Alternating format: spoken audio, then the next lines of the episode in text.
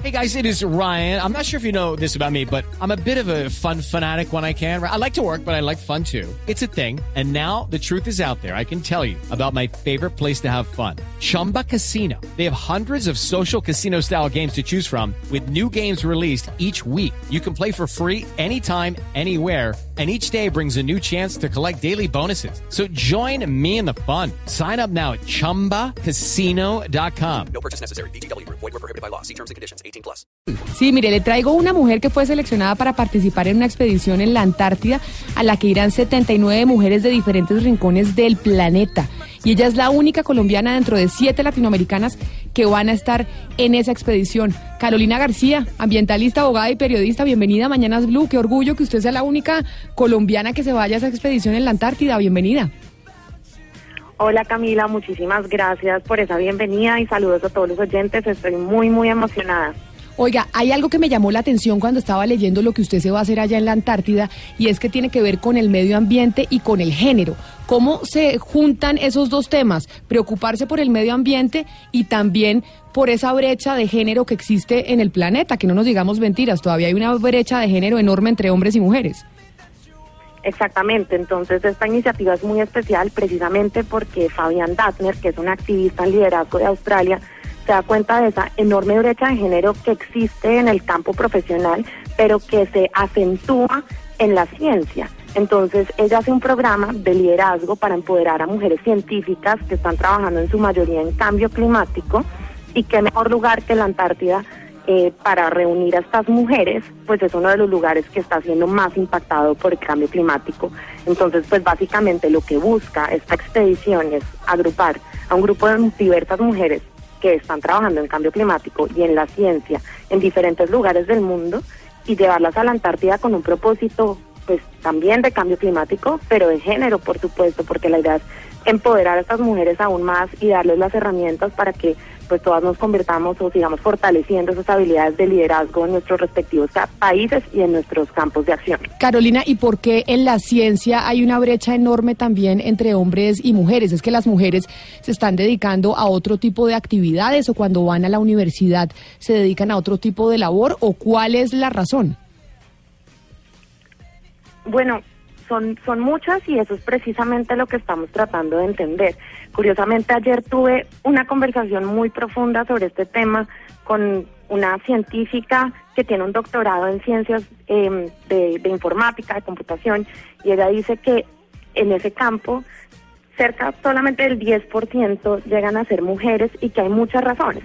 Entonces, lo primero es que no llegan a estudiarlo, a diferencia de matemáticas, donde, por ejemplo, eh, se nivela muchísimo más la cantidad de hombres y mujeres que estudian ese tipo de carreras. Entonces, en, en este caso, eh, los hombres, digamos, en su adolescencia tienen un mayor contacto, por ejemplo, con los videojuegos, empiezan a eh, interesar más y llegan a estudiarlo en las universidades. Las mujeres en su adolescencia no se interesan tanto por esto y cuando llegan al espacio universitario ven que es una carrera mucho más masculina, entonces un ambiente más difícil, se sienten eh, intimidadas por esto, además pues llegan a un ambiente donde los hombres que ya tienen pues una experiencia muy eh, pequeña, por ejemplo en el caso de los videojuegos. Pues eh, retomamos la comunicación con Carolina. Carolina, ¿nos escucha? Sí, ya estoy acá. Lo lamento, la comunicación eh, a veces se dificulta en Ushuaia, que además es la ciudad más al sur del planeta. No, no se preocupe, entendemos perfectamente. Gonzalo, ahí está Carolina, que usted tiene una pregunta para ella. Es así, Camila. Mm, fíjese bien, Carolina, tomando en cuenta que son pocos los países que están cumpliendo el Acuerdo de París, que el presidente Donald Trump, eh, uno de los líderes más importantes del mundo, dice que el cambio climático es una farsa, ¿de qué manera tenemos que mostrar el cambio climático para que la gente entienda realmente cuál es el problema?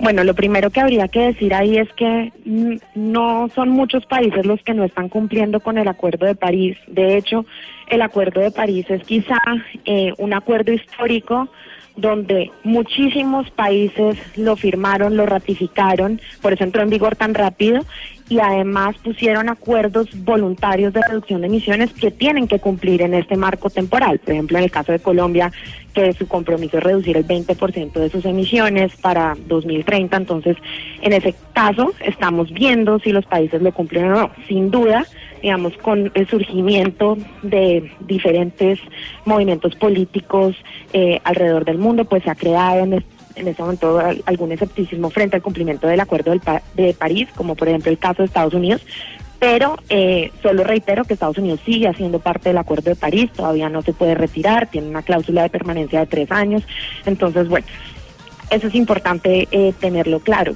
Hoy en día, negar el cambio climático es un absurdo, porque todos nosotros estamos viendo los impactos cada vez más devastadores, desde los enormes incendios forestales que se están viendo en California hasta la serie de huracanes que vimos el año pasado en azotar diferentes islas eh, del Caribe.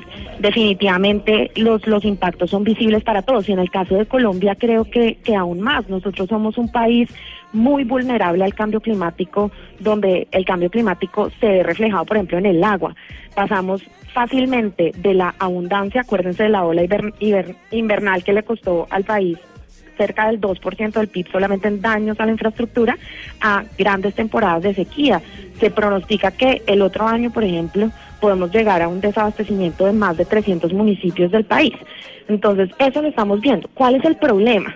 Yo creo que cada vez estamos normalizando cosas que no son normales. Entonces, cada vez los extremos se vuelven normales y no lo son. Y eso es una preocupación que yo tengo porque siempre me pregunto cuál va a ser el punto en el que nos sacudamos como, como civilización y actuemos radicalmente. Y parece que ese punto que uno pensaría, bueno, este año fue el año más caliente de la historia, este año vamos a cambiar por completo y no pasa.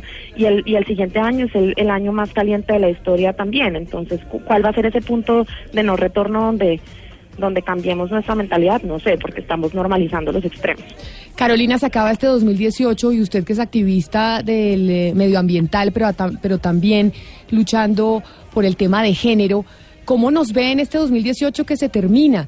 ¿Qué tan fácil realmente es para una mujer estar en cargos directivos en Colombia, estar en una posición de liderazgo? ¿Hemos mejorado este 2018? ¿Avanzamos? ¿Qué tanto nos falta realmente? Bueno, creo que nos falta bastante todavía. Si uno ve, por ejemplo, los cargos directivos en el sector privado, vemos que en Colombia solamente el 4% eh, de las CEOs eh, son mujeres, por lo menos en las empresas eh, más grandes del país, a cuales es una organización que está haciendo este tipo de rankings para visibilizar dónde están las brechas.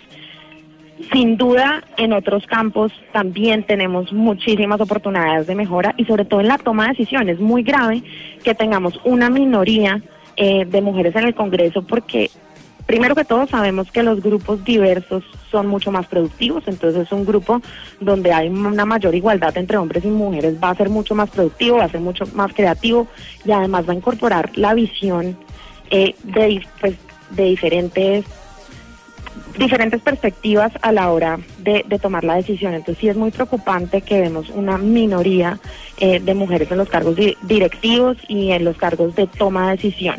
Sin embargo, pues esto está cambiando cada vez más. Yo veo muchas jóvenes eh, líderes a las cuales admiro mucho en diferentes campos y creo que, pues bueno, con esta generación eh, de jóvenes eso va a ir cambiando cada vez más.